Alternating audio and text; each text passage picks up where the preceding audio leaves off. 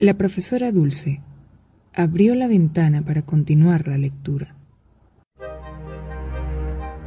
La liebre y la tortuga. La vida nos recompensa si aprendemos a mantenernos firmes y a trabajar hasta el último momento. Una vez la liebre se burló de la tortuga. Hay que ver qué lenta eres.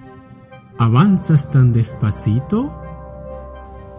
¿De veras? exclamó la tortuga. Atrévete a hacer una carrera conmigo y verás cómo te gano. Eres una fanfarrona, dijo la liebre. Pero vamos allá. Correré contigo. ¿A quién le pediremos que señale la línea de meta y vigile que la competición sea justa?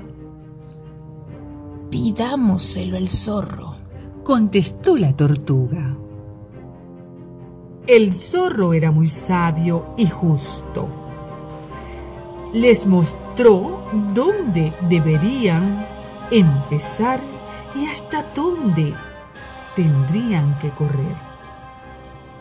La tortuga no perdió el tiempo, partió enseguida y avanzó sin prisa pero sin pausa. En unos minutos, la liebre se adelantó velozmente, dando unos cuantos brincos hasta dejar a la tortuga muy rezagada. Sabía que alcanzaría la meta rápidamente. Así que se tumbó bajo la sombra de un árbol para echar una siesta.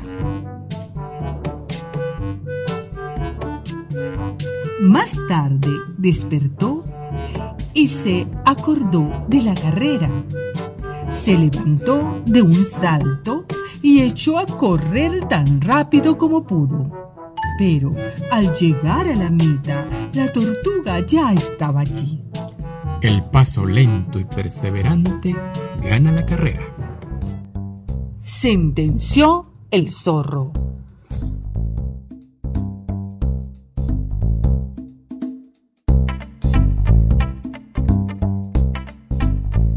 Colorín colorado, esta historia no ha terminado.